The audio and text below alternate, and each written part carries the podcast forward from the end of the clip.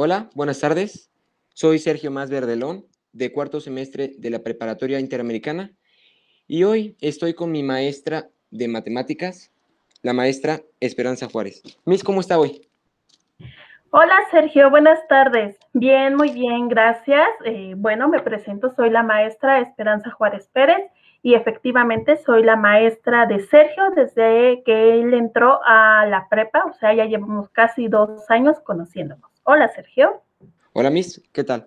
Este, bueno, si me permite empezar con la entrevista, ¿qué le parece? Claro que sí, Sergio, con mucho gusto. Primero, cuéntenos, Miss, eh, ¿qué prefiere usted?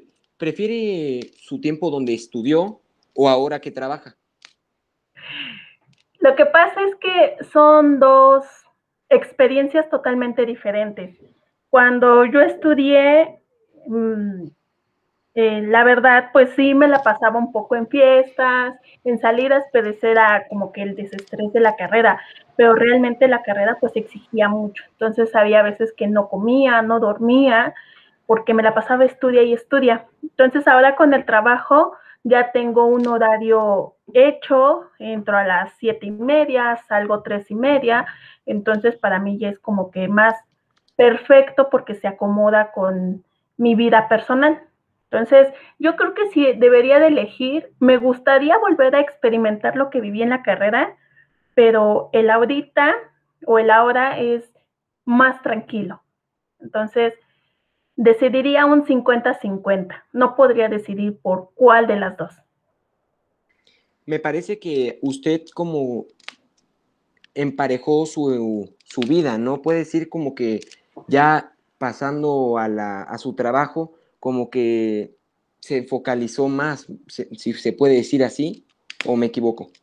No, así es. Eh, pues sí, yo terminé la, la carrera y todo lo que estudié, pues ya mi pregunta era, ajá, ¿y ahora qué voy a hacer, no? Entonces, hay veces, no a todas las personas, claro, pero hay veces que se van acomodando las cosas poco a poco. Entonces, eso es muy padre porque a veces sin planearlo se van dando muchas cosas, por ejemplo, el trabajo. Yo jamás había pensado en trabajar en esto, es más, ni siquiera buscaba yo un trabajo cuando encontré este trabajo. Fue bastante divertido porque estaba yo en mi semestre sabático y no buscaba yo trabajos. Entonces, sin querer sale esta oportunidad y dijo, y digo yo, claro que sí, me encantaría. Entonces, mi idea siempre fue el cambiar algo, el hacer un cambio en alguien, aunque sea insignificante. Entonces, cuando empiezo a entrar en este trabajo, encuentro que me encanta y que puedo cambiar esas mentes pequeñitas por hacerlas ver más allá de lo que está a su alcance. Entonces, todo se fue dando de alguna manera muy, muy padre para mí en todo. Eso me parece muy un pensamiento muy bonito de su parte. Y sí, la verdad es que usted está haciendo un cambio no nada más en un servidor, sino en todos los compañeros a los que usted da clase y también que es nuestra tutora.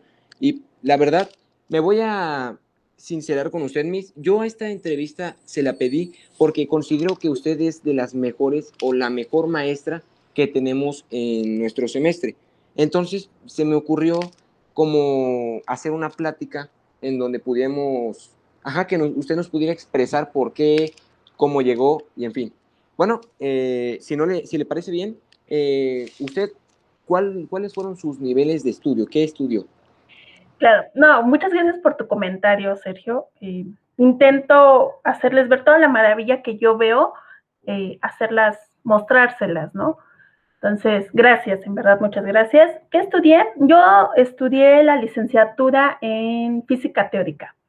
Y después de la licenciatura, la verdad sí me llevé mucho tiempo, pero porque era yo un caos en ese entonces. Y después estudié, dejé un semestre, bueno, en ese semestre yo estuve haciendo exámenes de admisión porque hice la maestría en física aplicada. O sea que sí estuvo bastante ocupada con la universidad, ¿verdad? ¿Cuánto tiempo estudió, más o menos? Ok, yo entré a la licenciatura en el 2007, de ahí terminé la, la licenciatura como en el 2000, como en el 2013 aproximadamente, más o menos me fui titulando porque sí tardé un poco en terminar la tesis, que es muy recomendable realizar una tesis que el titularte por promedio. Eso lo recomiendo mucho. Después de ahí dejé un poquito, como un semestre que en lo que yo estaba haciendo los propedéuticos para entrar a la maestría, porque son exámenes muy exhaustivos, que te piden mucho, te demandan mucho. Y después entré a la maestría en el 2014 y la terminé en el 2016, la maestría. Más o menos estamos hablando de unos nueve años en su carrera Sí, aproximadamente unos nueve años. Ay, nunca había contado el tiempo. Qué vergüenza doy. No, ¿cómo crees? Yo creo que es admirable que una persona se dedique tanto tiempo a sus estudios, a pesar de cualquier cosa, porque claro que sí, yo todavía no entro en esa etapa de la vida en lo personal, apenas voy cursando prepa, pero se puede saber cómo la gente, pues sí, apenas somos, la gente es joven y pues yo creo que es normal, ¿no? Las experiencias en la universidad. Y pues así es la vida, yo diría. Sí, así es. Tienes que aprender a vivir de todo. Y el hecho de que estés en una universidad y que puedas, no sé, salir con los amigos, tomar lo que quieras, que es lo que en su momento a veces uno quiere desatarse, hay que aprender a tener responsabilidades. te voy a contar una anécdota. Yo solía a veces irme con mis amigos entre semana, ¿no? Ah, no, pues vámonos a tomar. Pero al otro día, aunque yo tuviera clases a las 8 de la mañana, yo estaba al otro día en clase a las 8 de la mañana, tomando la clase, tomando notas, poniendo atención, aunque estuviera así súper mal por un día antes la fiesta, pero no importaba, yo siempre estaba al otro día entrando a clases, puntual, siempre entré puntual y pues toda mi clase y tomando notas y los profesores eran así como de, ya te escribían tantito y ya seguían y después lo volvían a borrar. Entonces, tú nunca deberías de dejar de tomar notas y el de para nosotros el tomar con una cámara, pues no, no eran esas notas. Siempre era todos en su libreta, bonito, con tus garabatos, pero siempre estar ahí. Entonces, no sé, créeme que la, carrera me dejó bastantes cosas y muchas cosas muy buenas. Yo creo que así es cada parte de la vida, exactamente. Este, y cuénteme, este, ¿por qué eligió estudiar su carrera? ¿Qué la motivó, la incentivó? ¿Alguien se fijó en alguien este, que muy cercano a usted o cómo fue? En la actualidad hay un artículo que dice que, que eh, usualmente cuando, supongamos que, no sé, tu mamá estaba embarazada de ti, ¿no? Y estaba estudiando o estaba leyendo, usualmente tienes eh, esa agilidad mental. Entonces, cuando mi mamá estaba embarazada de mí, pues estaba en la secundaria, se embarazó muy joven. Y entonces siempre fui desde muy pequeña eh, tuve ciertas habilidades para las matemáticas. Recuerdo que en primaria tenía una maestra que nos hacía cálculo mental todos los días, todos los días, todos los días. Entonces, las, ah, las tablas de multiplicar me las aprendí bien. Entonces, esa agilidad siempre la fue desestresándose, así como que se dio sin querer desde primaria. Luego en secundaria ahí bajé un poco, pero creo que el profesor no era muy bueno porque en, segundo de secundaria el profesor, ay no, era muy malo, apenas si pasaba la materia de matemáticas, pero en primero me encantaba y en tercero más, bien recuerdo a mi profesor de álgebra, eh, se apellidaba Cocolexi, pero le decíamos Don Cocol, y era muy divertido porque te hacía pasar las notas de ese día a otra libreta, ¿no? Para que se te, para que retuviera, pero esa parte de álgebra se me quedó mucho y creo que no fui a la única. Mi hermana también tuvo clase con ese profesor y hasta la fecha, aunque ella no estudió o siguió una carrera, es muy buena este, con esta parte de las matemáticas. Entonces ahí fue donde empecé a ver que, oye, sí, soy muy buena para las matemáticas, me gusta, ¿no? Luego en prepa, em, empiezo la prepa, yo estudié en un CETIS, entonces un CETIS está muy enfocado en las áreas de física y matemáticas. En especial yo estudié en la área de informática. Entonces, independiente de toda esa parte del taller de informática, está muy basado en matemáticas. Entonces, las matemáticas, pues sí, desde que te enseñan desde álgebra, aritmética y todo eso, pues era yo buena, incluso eh, me iba a ir a un concurso de física, pero pues ahí tuve unos detalles y ya, ya no me fui, pero me iba a ir a un concurso estatal de física. Pero pues bueno, no importó. De seguir echando ganas y cuando ya era la hora de elegir carrera, que ya estaba yo en cuarto semestre y era de, ajá, ¿y qué voy a hacer yo? Siempre fue mi idea de hacer una carrera, nunca pensé en qué, pero sí sabía y tenía clara la idea desde muy pequeña que tenía yo que estudiar. Y entonces era mi momento de elegir una carrera. Me puse a pensar, para esto tenía yo un tío, bueno, tengo un tío que pues sí, estudió bastante, él trabaja en Simvestar, y me decía, ajá, ¿y qué vas a estudiar? Debes de pensar qué estudiar, en qué eres buena. Entonces, eso es lo que les intento decir a ustedes, el, que piensen y analicen qué es lo que yo quiero y cómo me veo y cuáles son mis habilidades. Entonces yo me dije, me puse a pensar en una noche y dije, ajá, ¿y en qué soy buena? La escritura, bueno, como la escuela no está en la línea de, por ejemplo, español o esas áreas o filosofía, pues nada de eso me llamaba a mí la atención. Entonces empecé a ver, no, pues es que lo mío son las matemáticas. A mí me gustan las matemáticas. Y ya empecé a buscar carreras y no había solvencia económica para estudiar en una privada, obviamente, pero pues empiezo a ver las carreras y en ese entonces, que era que 2006, eh, decía, pues física y matemáticas son de las mejores pagadas en, en el país. Que bueno, no importa eso. Y yo dije, pero ¿para qué quiero estudiar eso? Entonces, pues tu idea como todo científico es, pues, quieres ir a la luna tal vez, quieres ir al espacio, quieres hacer algo, algo que cambie a alguien. Entonces esa siempre fue mi idea. Tal vez no ser un astronauta o algo por el estilo, pero sí hacer algo para cambiar la, la idea de alguien. Y entonces ahí empezó toda esta historia de, pues voy a estudiar matemáticas, bueno, física. Y ya por eso fue mi idea desde muy pequeña que descubrí que me gustaban, que no me aburrían, que era lo principal. Y ya cuando entro a la carrera, descubro que es cierto, que aunque eran muy difíciles, toda lo que incluía las matemáticas, la física que estaba ahí, pero no, no me frustraba. Disfrutaba, aunque era mucho, siempre traté de disfrutarlo.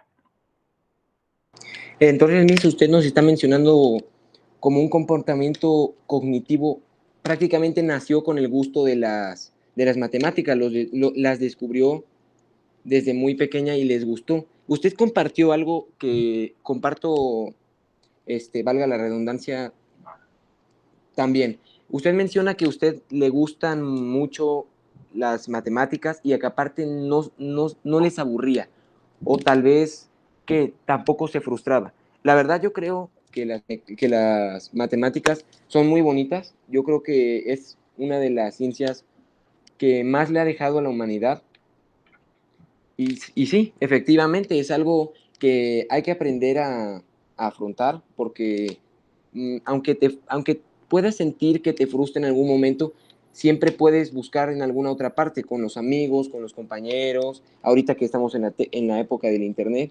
Y yo creo que es bastante acertado, la verdad. Si le parece, vamos con otra pregunta. Claro que sí. Adelante. Perfecto. Eh, usted estudió y me imagino que pasó algo después de que usted terminara su carrera. ¿Qué hizo al egresar? Mm, bueno, es que es difícil. Eh, después de terminar la licenciatura como tal, que es la carrera, pues mi meta era, tengo que estudiar una maestría, no me puedo quedar con una simple licenciatura. Para lo que yo quiero que en ese momento era tal vez trabajar en la industria, porque incluso antes de meter me, a la maestría o de seguir ese camino, metí mis documentos a Volkswagen o a Audi, que en ese momento venía, y yo dije, yo puedo aportar mucho a ese tipo de empresas, más que nada por todo mi, mi formación, porque es eh, la área en la que nos formamos, como en mi caso, licenciado en física teórica, pues sí te da como esa habilidad de abrirte a varios caminos, o sea, no solo fijarte en uno, ¿no? Entonces, esa era mi, idea principal, el meterme a la industria, pero después dije, no, tengo que hacer una maestría. Entonces ahí es donde descanso entre mi tesis, los exámenes de admisión de la maestría que yo ya había decidido y entro a la maestría. Son dos años de maestría que te exige mucho el estudiar mucho y ya es todo por tu cuenta, ya no es como que los profesores estén detrás de ti, nada, ya es todo de, debes de tú leer muchos artículos, debes de tú estar ahí al pendiente de nuevas cosas dependiendo tu área. Yo me fui en la maestría en el área de metamateriales o materiales, entonces pues tenía yo que estar en esa línea investigando. Terminó la maestría y es mi momento de, ajá, ¿y ahora qué voy a hacer? En, Audi, cuando yo mandé mis papeles, así como en Volkswagen, pues me rechazaron, me dijeron que en ese momento pues no necesitaban de mis servicios o alguien con mi línea de campo. Y dije, bueno, está bien, no hay ningún problema. Eh, la idea también es no, el de que te rechace alguien, no es de, ay, ajá, ¿y ahora qué voy a hacer? No, pues es seguir buscando o pensar, ¿no? Entonces, en ese semestre, la verdad, no hice nada, me relajé, ya estaba yo muy estresada de estar aquí trabajando, estudiando día y noche, leyendo, investigando. Entonces yo ya me sentía cansada mentalmente. Entonces ese semestre no hice nada y luego, me, bien que recuerdo eso, fui, salí al cine con unos amigos, me encuentro un amigo y me dice, oye, yo me voy a salir de esta escuela, pero te puedo recomendar, él también es físico igual que yo, dice, pero te puedo recomendar, que no sé qué, dije, bueno, entro, bueno, envío mi currículum, el director que es ahora no me llama y me dice, es que me gustó tu currículum, cosas así, que se me podía presentar. Entonces ahí es como empieza esa parte de la docencia. Yo no busqué ser eh, docente o maestra de matemáticas, yo no lo busqué, se dio sin querer. Y entonces ahí es cuando empiezo a ver eh, cómo venían los chicos, porque era totalmente diferente la escuela a lo que es ahora. dije, no, yo puedo hacer más por estos chicos. Y sí, esa generación que saqué hace dos años, eh, créeme que ha sido hasta el momento un orgullo para mí porque descubrí una vocación que yo no sabía que tenía. Entonces, te digo, hay veces que las cosas se dan sin querer, sin buscarlas, y solo estar abierta ahí para qué posibilidades hay más para tener y para ofrecer. Este, entonces, usted nos comenta que estudió metamateriales. Fíjese, yo la verdad no conocía el nombre ni siquiera lo que era. Me pondría a investigar pronto este, lo que es. Y también nos comenta algo muy interesante. Usted no buscó ser maestra de, mi nivel de preparatoria. Lo, encontró en el camino. Eh, ese camino me lleva a la siguiente pregunta. ¿Usted menciona que este, usted estudió física y aparte de maestría metamateriales.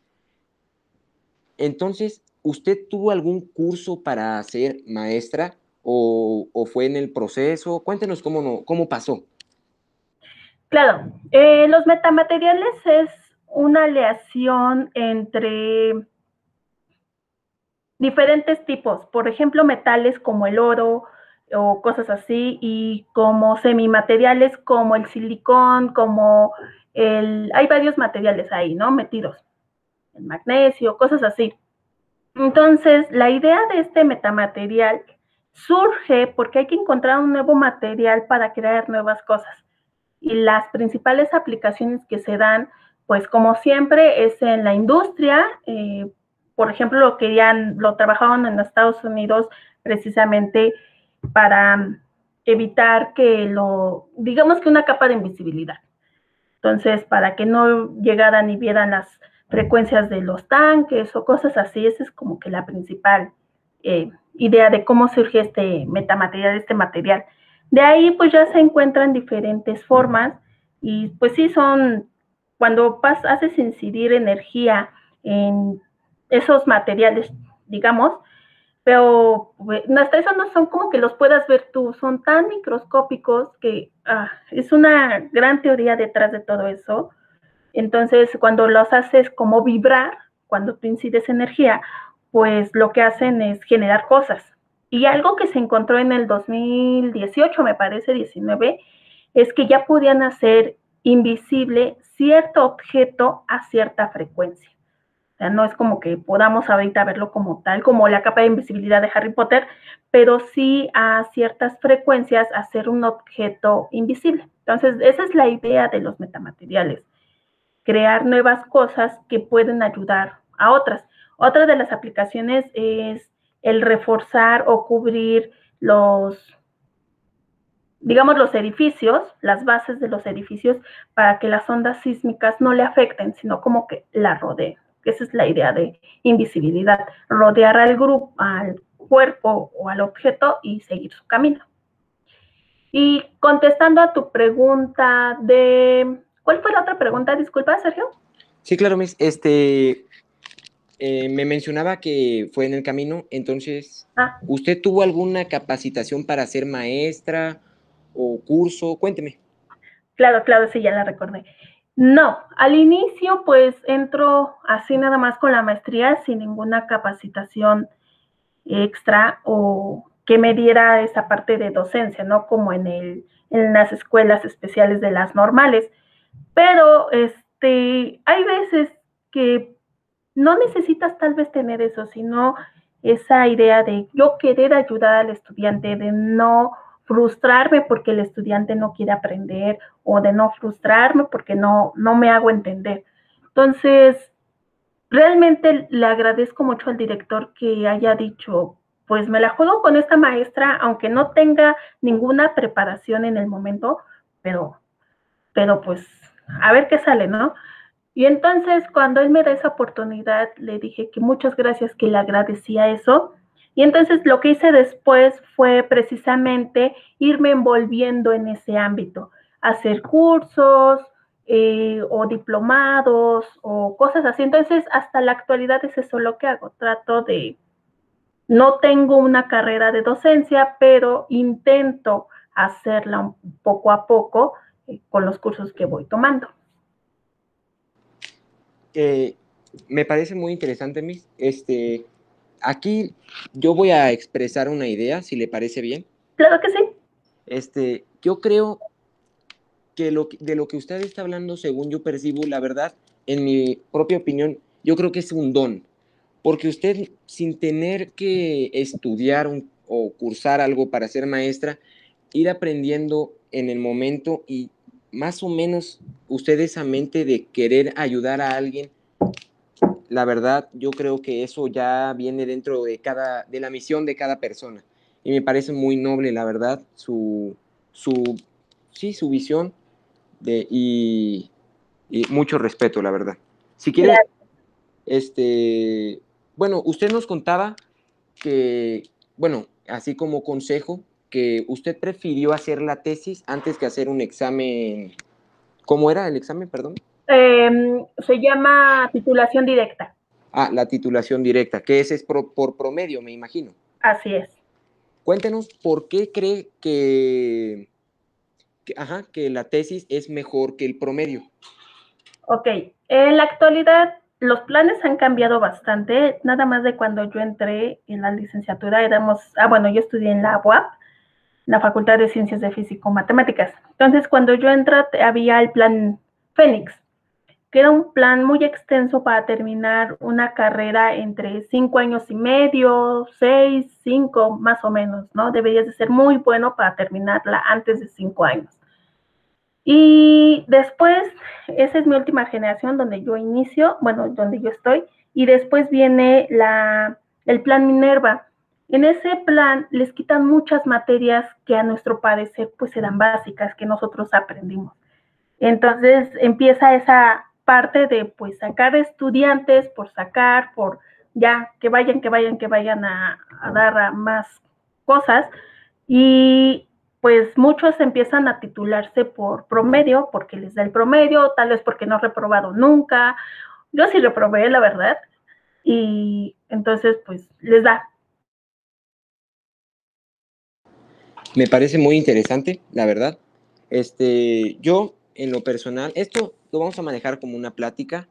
Eh, yo creo que no todo en la vida debe de ser lo que es el estudiante, porque desde generaciones se ha tratado de que tienes que ser estudioso, tienes que sacar toda la boleta plagada de 10. Y yo creo que hay más allá de lo que es un 10. Yo creo que también los conocimientos juegan mucho a tu favor o tratar de demostrar que puedes hacer algo diferente.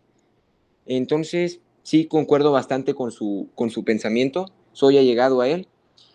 Y bueno, eh, referente a esto, es un poco más alejado de lo que es, pero últimamente se menciona mucho y ahora, ahora más que estamos en proceso de pandemia, ¿usted cree que es necesario tener un segundo idioma reflejado en su carrera o más allá de, ella? Me refiero a, ¿en su carrera es necesario? Y si cree que en las demás es necesario. Mm, sí, es muy necesario. Por ejemplo, casi todos los libros de física o de matemáticas venían siempre en inglés. Bueno, para mí era mucho más fácil leer ese tipo de libros porque el inglés es muy técnico, o sea, no difiere mucho del español, o sea, era muy fácil de entender y había ecuaciones que tenías que volver a hacer, interpretar, entonces ese manejo del segundo idioma era importante, aunque podías entender bastante bien los libros sin necesidad de saber una segunda lengua como tal. En la actualidad realmente lo que te piden, porque incluso hasta la SED, eh, intento aplicar precisamente para una plaza de la SED, pero ya se me pasó este semestre por algunas cosas. Entonces, también ya te pide esa parte, un segundo idioma. ¿Es importante? Sí, es un hecho. Pero más que, por ejemplo, yo darles la clase en inglés, puedo hacerlo, pero lo que a mí me interesa más es el que ustedes aprendan, el que ustedes empiecen a desenvolverse, vean muchas maravillas que tal vez los puedo frustrar con mi bueno o mal inglés y que al final ni se entienda, ni entienden inglés, ni entienden matemáticas y nada se comprendió. Entonces, ¿es necesario, contestando a tu pregunta? Sí. El que yo quiera darse la, la clase en inglés que como se me pide, mi principal motivo ahorita o mi motivación es que ustedes aprendan matemáticas. Y tú te has dado cuenta, si en español apenas si me están aprendiendo y comprendiendo lo que yo intento decirles casi, casi con bolitas y palitos a veces, en inglés es mucho peor. Más que nada porque el inglés es muy técnico, no es tan coloquial como llevarlo en una conversación. O sea, son inglés totalmente diferentes. Entonces, esa es una parte que yo creo que en el sistema educativo se debe de comprender que el saber inglés, digamos así, en una plática es totalmente diferente a explicar una clase de matemáticas, explicar una clase de física, por ejemplo. Tiene total razón, la verdad. Yo creo que todo debería de ir a su paso. Yo la verdad me siento muy cómodo aprendiendo matemáticas con usted porque efectivamente siempre he tratado de que nosotros aprendamos más allá de una calificación. Entonces, en el pensamiento, yo creo que hay un, hay un tiempo y espacio para todo. La clase de matemáticas hay que tratar de enfocarla en mate y el inglés en otra clase, porque envolviendo conceptos, efectivamente hay gente que se puede, si, si ya en español nos cuesta, en inglés yo creo que puede ser catastrófico, la verdad. Efectivamente, yo creo que eso es muy importante, tratar de diferenciar lo que es, ¿no? Claro, así es. Entonces, digo, así es como lo llevo y así le peleo a veces al director, que obviamente me decir, pero pues tú estás así, debes de dar así. Sí, doctor, pero hay que ponernos a pensar qué es lo, cuál es el objetivo de los chicos, o sea, para qué estoy yo dando mi clase y cuál es mi objetivo de mi clase. En efecto. Eh, ¿Qué le parece, Miss, si pasamos con otra pregunta? Claro que sí.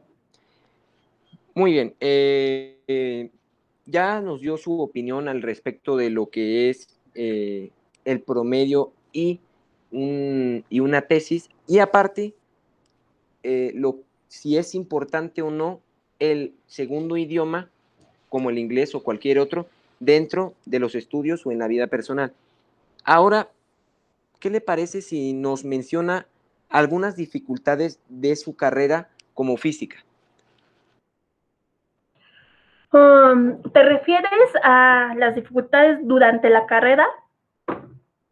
Sí, este puede ser de lo, que usted hubiera como se le hubiera complicado o hubiera requerido esfuerzo o algún, algo que, o algo mental, salud mental o esfuerzo económico o lo que usted quiera dentro de su carrera? Claro.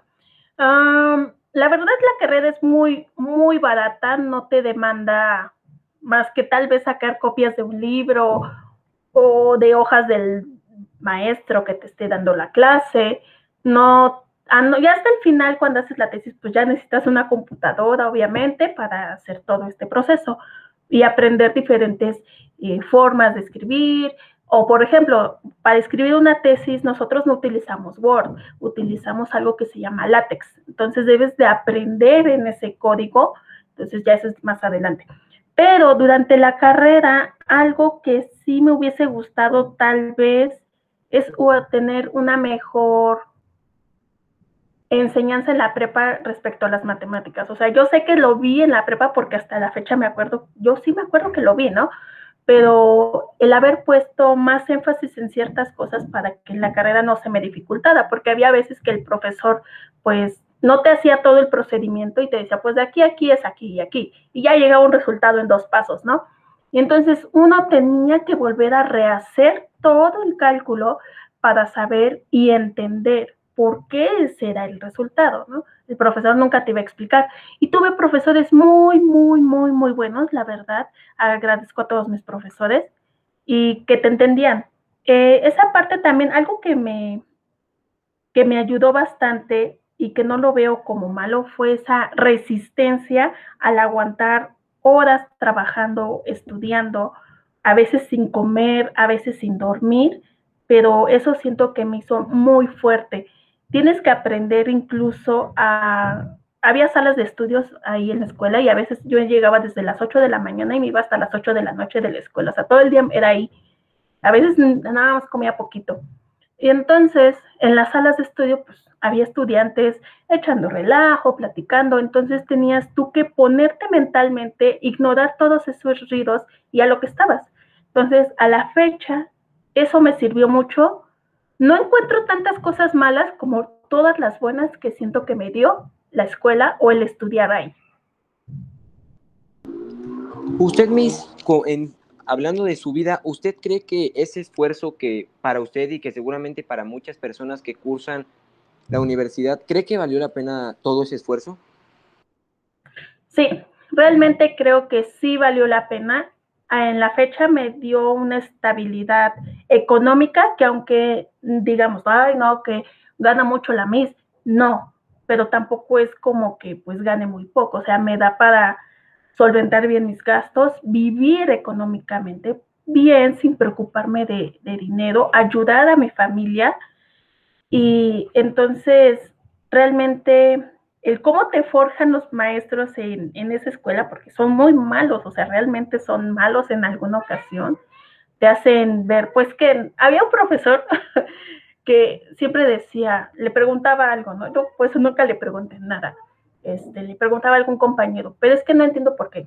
No lo ve, no lo ve compañero, es trivial, es trivial. Entonces, era muy chistoso porque no te arreglaba nada, entonces tenías tú que buscar la solución y buscar por qué salía eso. Entonces, eso siento que a mí me ayudó mucho a empezar a ver diferentes caminos, ¿ok? Si yo hago esto, puede que salga esto, esto, esto. Si yo tomo esa decisión hacia este, no sé, hasta por algún tema, pues, pues las posibilidades son estas, estas y estas. Entonces, esa carrera realmente me dejó mucho, pero realmente mucho, en especial mucha crítica, el analizar cada una de las situaciones y el analizar cada una de mis decisiones. Tengo una pregunta que le quiero hacer en lo personal. Esto es un poco más fuera de, la entrevista. ¿Usted cree que tiene que desarrollar un algo como una inteligencia autodidacta en la universidad? Porque efectivamente yo creo que puede haber o profesores que no que no se complementan bien con el alumno o que efectivamente pueden ser que sean malos. ¿Cree que es necesario desarrollar como ponerse, ah, yo Sergio, me quiero poner a investigar esto o aquello, o quiero resolver estas derivadas? ¿Qué opina usted? Sí, de hecho es algo que,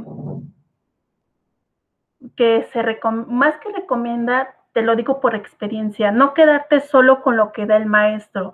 Digamos que explica un problema, ¿no? Y pues, él solo va a explicar un problema y te va a decir, pues ahí está la tarea.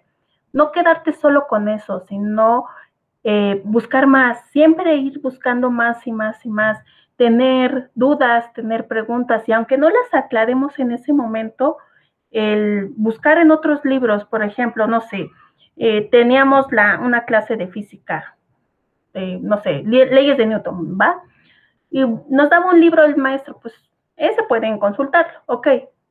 Pero no, no solo quedarte con ese libro, sino buscar tres, cuatro libros. Y yo tenía mi mesa en la biblioteca llena de libros y de una página ojeaba y me iba para otra y hacía otra.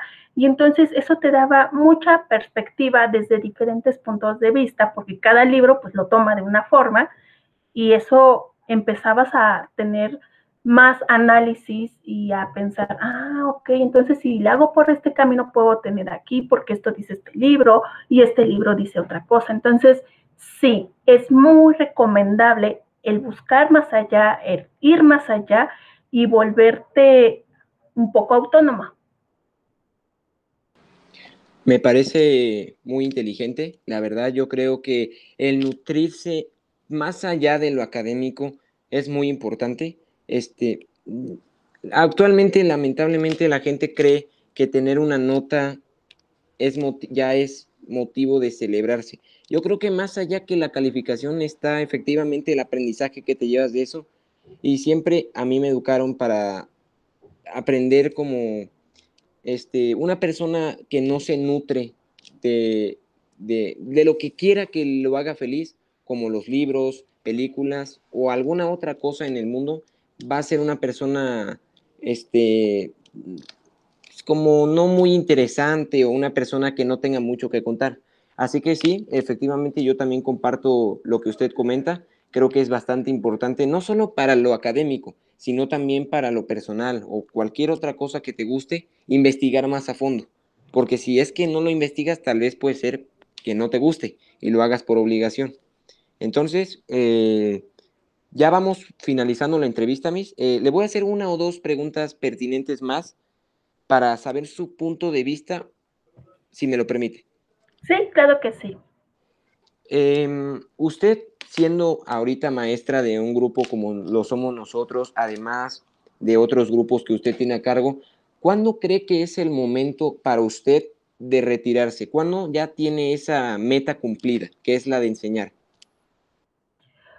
Pues voy a, bueno, lamentablemente todo está cambiando. Antes era una vida o yo siento que a mis papás o a mis abuelos les tocó una vida un poco más sencilla, no estresarte por tener un patrimonio o algo asegurado para vivir de eso, ¿no? Al final, en la actualidad, eh, pues hay que trabajar hasta donde puedas, lamentablemente, pero yo creo que si trabajas en algo que te gusta, no lo vas a sentir como una carga. Entonces, en mi caso, pues siempre voy a tener nuevos estudiantes, nuevos estudiantes. Lamentablemente, pues se van ir yendo después de tres años o después de cierto periodo, pues ya no los voy a ver. Pero no importa. ¿Por qué? Porque van a llegar nuevas mentes, nuevos alumnos a los que puedo impresionar con mis pláticas tal vez, o a los que puedo impresionar con los retos semanales y que me digan, es que este reto sí me gustó, y empezarlos a ser autocríticos. Entonces, Mm, en muchas carreras, en mi caso, me gusta ser docente y voy a estar aquí hasta donde pueda. Entonces, yo capté algo, Miss, dígame si es correcto o no. ¿A usted también le gusta aprender de sus alumnos? No nada más nosotros de usted, que ya viene en forma de conocimientos que usted ya tiene. ¿A usted le gusta de verdad conocer a sus alumnos o en, efectivamente conocer gente nueva Sí, de hecho, de todos los grupos que doy clase, por ejemplo, ahorita doy y, pues nada más de cuartos, hay cinco de los grupos. Entonces, independiente de ustedes, tal vez sí, porque soy su tutora, entonces debo de estar siempre informada de su vida, qué pasa con ustedes. Tú te has dado cuenta, cuando empiezo a ver que ya alguno que siempre llevaba cierta, cierto nivel o que constantemente estaba participando y de pronto, de pronto cae, dije, a ver, ¿qué está pasando? No, no solo es con ustedes, sino con mis demás grupos. Siempre estoy ahí conociéndolos. Por ejemplo, conozco el alumno que sé que le gustan las matemáticas, el alumno que sé que, que va a estudiar. Casi de todos mis alumnos conozco qué es lo que piensan estudiar.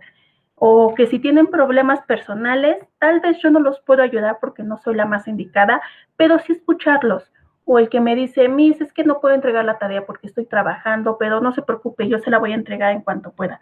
Y es de, no te preocupes, yo te voy a apoyar hasta donde yo pueda apoyarte. Entonces, sí, me gusta conocer gente, pero el conocer a mis estudiantes, créeme, es una gran, gran satisfacción. Te quitan muchas penas. Em, hace que cerca de tres años y medio perdí a mi mamá.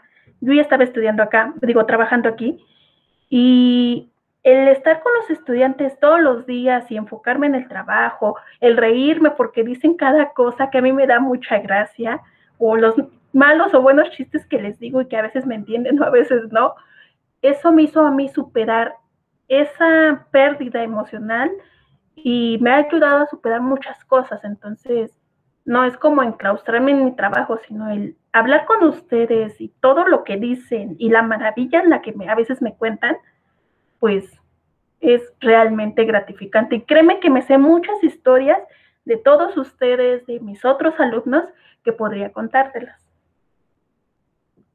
Eh, muchas gracias por compartir eso, Miss. Eh, lo siento mucho, la verdad. Este, y sí, eh, yo creo, el, por lo menos en usted sí lo he notado que no he conocido yo por, en lo personal mucha gente, muchos profes que se preocupen de verdad por nosotros. Y es algo que yo sí veo en usted, que no nada más se dedica a enseñarnos, nos suelta la charla la, en la clase y vámonos, y ya, sino que también sí, a veces está al pendiente de nosotros, eh, o ya sea conmigo o con cualquier otro de mis compañeros, y es algo que yo creo que esa es la ese es el verdadero profesor, el profesor que está al pendiente de sus alumnos no nada más el que se dedica a toma la clase y ya te puedes ir. Pero bueno, eso es en mi, experiencia, eh, bueno, en mi experiencia personal, en mi pensamiento personal y sin ofender a nadie, por supuesto. La verdad, claro. me, este, respeto a quien, a quien respeto merece. Y bueno, Miss, ¿qué le parece si pasamos con el última de nuestras famosas preguntas? Claro que sí.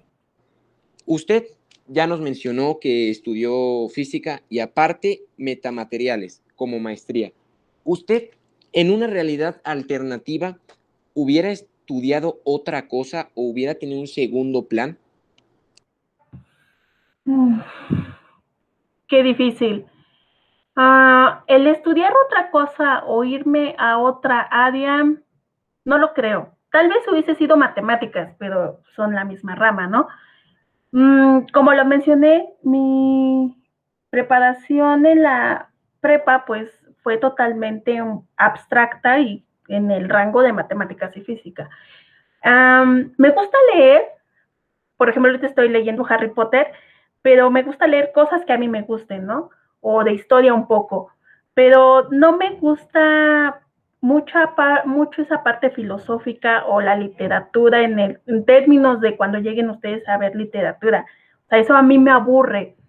Entonces, yo creo que algo por esa área no. Por ejemplo, el maestro Gerson me gusta cuando él me platica o me platicaba, pues ahorita no podemos, pero cuando él se acerca y te platica de cosas que él sabe, ok, son muy padres, llama la atención, pero jamás me vi por esa, ese rumbo. O estudiar química, era buena en química, pero nunca me llamó así o me apasionó.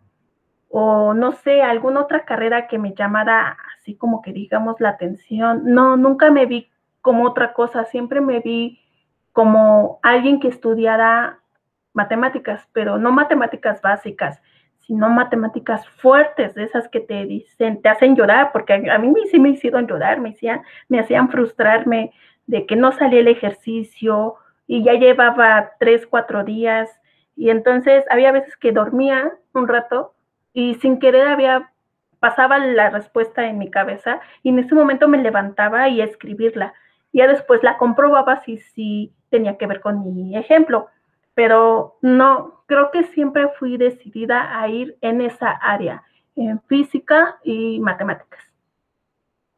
Entonces, eh, si hubiera usted sido otra Miss Esperanza, se hubiera ido por lo mismo que usted está apasionada en este ahora, en esta realidad. Sí, yo creo que sí. No cambiaría otra decisión respecto a la carrera. No, ahí sí no la cambiaría. Ok, Miss, este, pues aquí finalizan mis preguntas de esta entrevista que usted muy amablemente me concedió. Eh, cuénteme, ¿le gustó? Eh, ¿Alguna cosa que quisiera agregar o algo por el estilo? Pues sí, me gustó bastante. Muchas gracias, Sergio, por, por entrevistarme. Y algo que les suelo decir mucho a ustedes, aunque sé que les entra por un oído y les sale por el otro, es que empiecen a pensar qué carrera estudiar, algo que los llene, algo que no los frustre, algo de los que estén bien seguros y que si tuvieran que elegir 100 veces, siempre elijan lo mismo. ¿Por qué? Porque después van a vivir de eso o van a trabajar en esa área, ¿no? Entonces, te imaginas, sería muy malo, hasta yo me aburriría de, pues no me gustan las matemáticas y doy clases de matemáticas, porque lo he visto con mi hermana que ella estudia, ¿no? Entonces, yo creo que si a ti te gusta algo y te apasiona, puedes transmitirle todo eso a quien esté a tu alrededor. Entonces, me quedo con eso de que elijan bien, chicos, la carrera que van a estudiar y más que elegir, ya sea por el dinero o que puede traer a futuro, elijan con lo que ustedes se van a sentir felices, porque es lo único que tienen, su felicidad. Pueden tener mil cosas y yo tengo mi felicidad, esa felicidad que tengo de cambiar, aunque sea dos, tres mentes de ustedes, no me importa, pero eso a mí me da mucha, realmente mucha felicidad. Bueno, Miss, eh, yo creo que sería todo. ¿Le cree conveniente dejar la entrevista hasta aquí? Sí, claro que sí, no te preocupes. Fue muy, grato. Eh, muchas gracias, la verdad, este, me siento muy contento de haber finalizado esta entrevista y que usted me haya dado de parte de su tiempo, de verdad se lo agradezco mucho. Y pues sería todo. No, y de qué, muchas gracias a ti, Sergio. Hasta luego, mis gracias. Hasta luego.